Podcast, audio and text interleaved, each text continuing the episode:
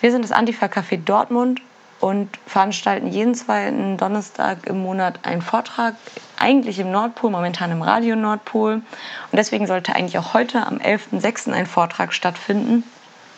Wir wollten uns mit der Thematik Ableismus und der Behindertenrechtsbewegung beschäftigen. Doch leider hat unsere Referentin relativ spontan absagen müssen. Deswegen fällt der Vortrag heute aus. Als Alternative haben wir Textausschnitte aus Zeitungen der Behindertenrechtsbewegung und einem Interview aus der Straßen aus Zucker rausgesucht und eingesprochen und empfehlen euch dringend, äh, mal in diese Zeitung reinzugucken und die Texte zu lesen. In der Zeit bemühen wir uns um einen neuen Vortrag. Also stay tuned, achtet auf unsere Ankündigungen. Wir melden uns, wenn wir was haben. U is for Utopia. U is for Utopia. U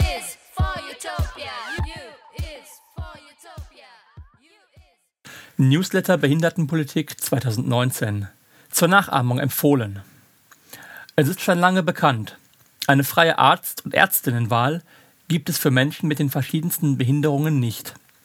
Ein Großteil der 100.000 Arztpraxen hierzulande ist nur über Stufen zu erreichen, ganz zu schweigen von Angeboten, die auf die Einschränkungen von Hören, Sehen oder geistigen Fähigkeiten ausgerichtet sind.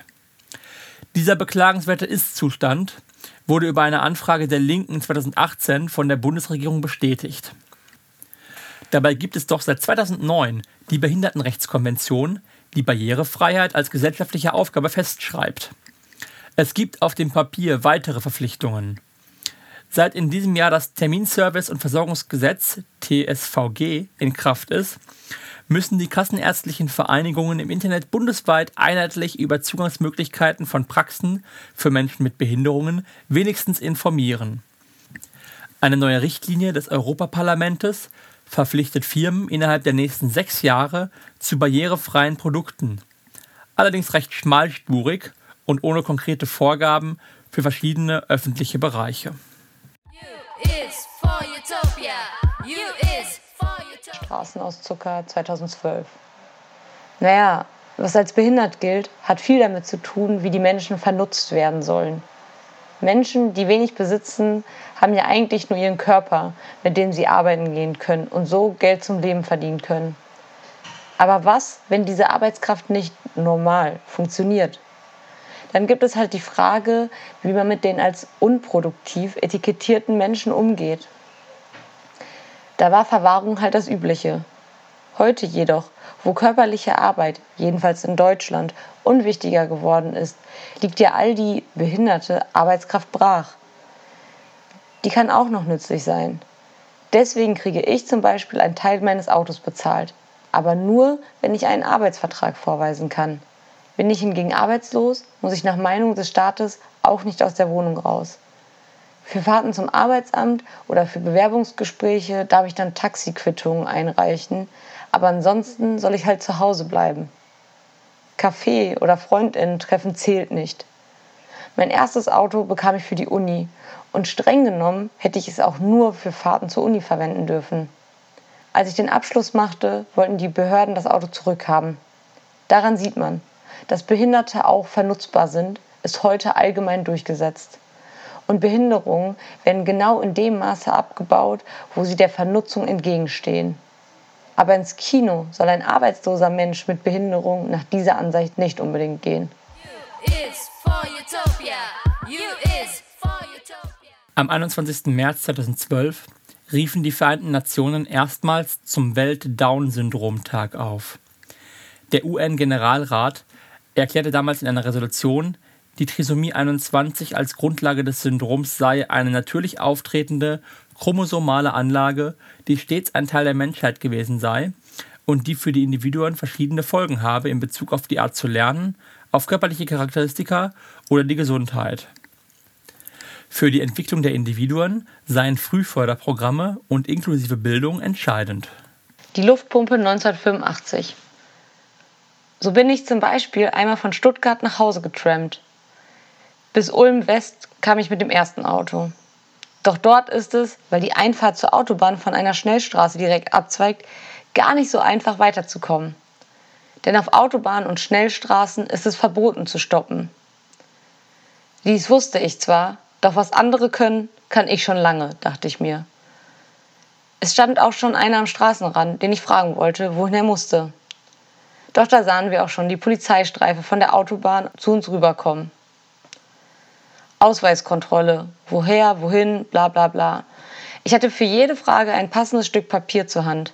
Natürlich merkten sie, dass ich nicht sprechen konnte, und sofort war wieder das alte Misstrauen da. Weil dem netten Herrn mein Personalausweis nicht genug war, wollte er auch noch meinen Behindertenausweis sehen. Wozu hat man schließlich so einen Ausweis? Daraufhin kam natürlich sofort die Frage, wo ist Ihre Begleitperson?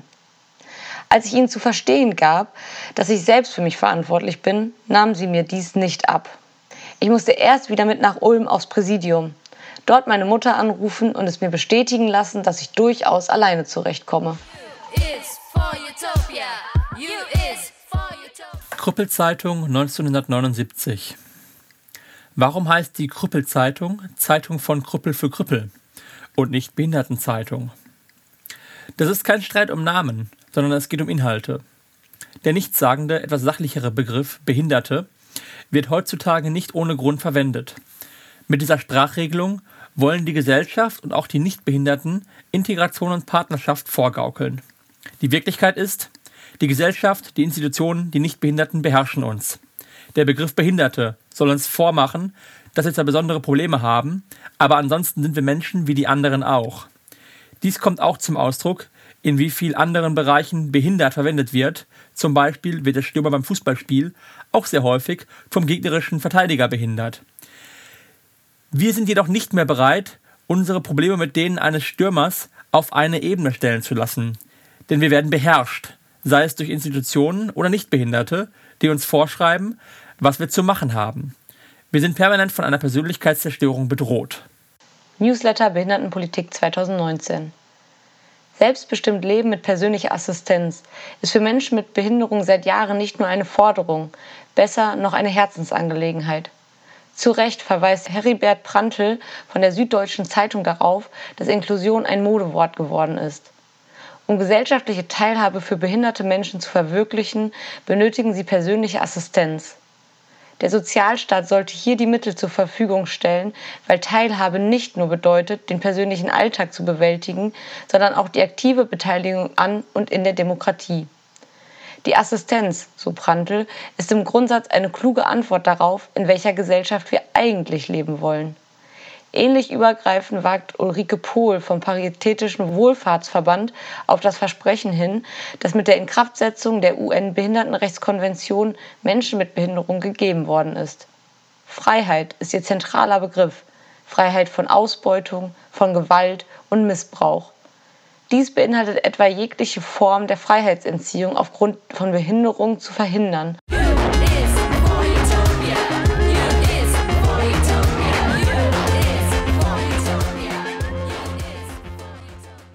Krüppelzeitung 1986.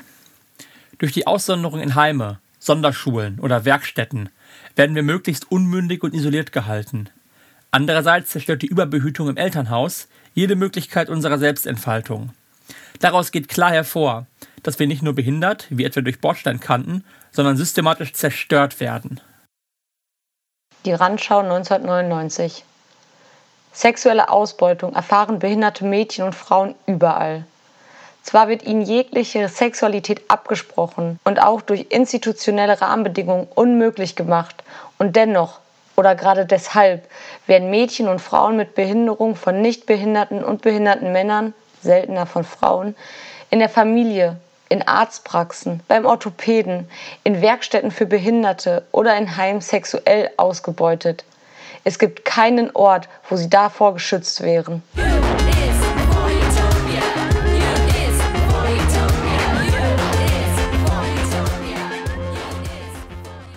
Die Luftpumpe 1985. Schwerfällige Behörden machen es Behinderten nach wie vor nicht einfach, den Weg aus dem Heim in eine eigene Wohnung zu finden und damit ein Stück Unabhängigkeit zu verwirklichen. Ist diese Hürde einmal genommen, sind die Behinderten auf regelmäßige Pflege durch sogenannte Laienhelfer angewiesen. Die aber wurden bislang schlecht und vor allem schleppend bezahlt. Ghetto-Knacker 1981. Seiner Meinung nach ist die Hauptaufgabe der NVSH Niederländischen Vereinigung für sexuelle Reform, auch heute noch Sex besser besprechbar zu machen. Das ist aber nur möglich, wenn Sexualität nicht zwielichtigen Geschäftemachern überlassen bleibt und ansonsten tabuisiert wird. Deshalb auch der Laden. In einer Beratungsstelle zu gehen, ist für die meisten Menschen eine zu große Überwindung. Entweder sie haben schlicht Hemmung oder meinen, sie hätten dies nicht nötig, oder sie kommen gar nicht auf die Idee, darüber zu sprechen. Durch den Laden kommen aber neue Leute, die sonst nie kommen würden. Hier kommen die Kunden mit den NVSH-MitarbeiterInnen zwanglos ins Gespräch. Und es kann ein Vertrauen entstehen, das häufig zu weiteren Gesprächen führt. Meine Frage, ob ihnen wegen des Ladens nicht schon Frauenfeindlichkeit vorgeworfen wurde, wurde von unserem Gesprächspartner entschieden verneint. Im Gegenteil, in den Laden kommen sogar überwiegend Frauen, um Vibratoren, Bücher und Verhütungsmittel zu kaufen. Denn übliche Sexshops sind ja tatsächlich frauenfeindlich und dort können sie kaum hingehen. Und ich solle doch mal sagen, was ich an ihrem Laden frauenfeindlich finde. Auch unsere Redakteurinnen sind entrüstet, wie ich darauf käme, diesen Laden als frauenfeindlich zu bezeichnen. Wie ich als Mann sagen könnte, was frauenfeindlich ist. Tja, hm. Ich dachte halt so, dass künstliche Penisse, Vibratoren und Sexbücher vielleicht doch und ertappe mich dabei, wie ich alles in einen Topf geworfen habe. Die Luftpumpe 1985. Was diese Aktion verdeutlichte, nämlich, dass das direkte Wohnumfeld die persönliche Freiheit Behinderter erheblich beschneidet, also die Lebensqualität herabgesetzt wird, diskutieren die Verantwortlichen wohl oft. Ergebnisse resultieren aus diesen Diskussionen jedoch kaum. Sieht man zusätzlich die Benachteiligungen, denen Behinderte in unserer Gesellschaft noch ausgesetzt sind, zum Beispiel durch eine skrupellose Behindertenpolitik der konservativen Bundesregierung, so muss der logische Schluss naheliegen, dass Widerstand notwendig und sinnvoll ist. Lediglich starker öffentlicher Druck aus allen Teilen der Bevölkerung, aber besonders aus der Behindertenbewegung selber, kann positive Änderungen schaffen.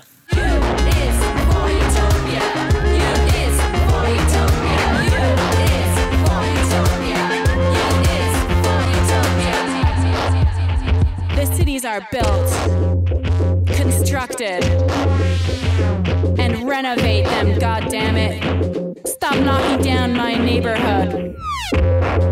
This is my utopia. I'm adding to it. You don't delete it. This is my utopia. This is our utopia. This is our utopia.